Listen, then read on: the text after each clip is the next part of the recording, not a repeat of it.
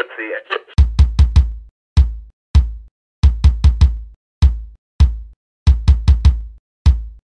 Sabias que.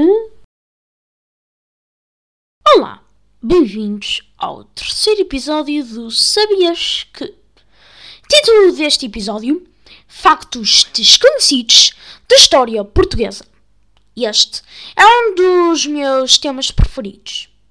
Começamos com um rei chamado Dom Pedro II, nascido a 16 de setembro de 1837 no Palácio das Necessidades, com o nome Pedro de Alcântara Maria Fernando Miguel Rafael Gonzaga Xavier João Antônio Leopoldo Vítor Francisco de Assis Júlio Amélio viria a falecer no mesmo local a 11 de novembro de 1861.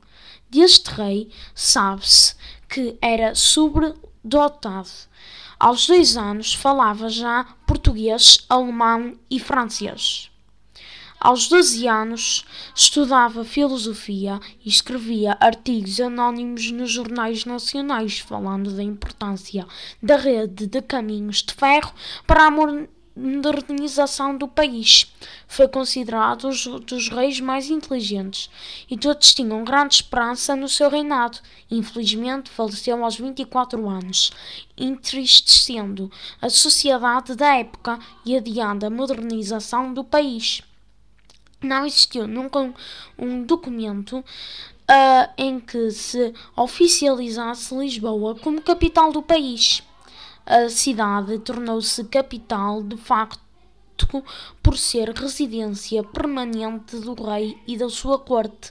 Em 1255, Dom Afonso III muda a sua corte da antiga capital, Coimbra, para Lisboa, que já na altura era a maior cidade do país, com uma importância cada vez maior graças ao seu porto, atraindo cada vez mais população e ganhando um estatuto de importância estratégica superiores a Coimbra e porque estamos a falar de capitais, ao longo dos seus quase 900 anos de história, a capital do país, Portugal, foi mudando.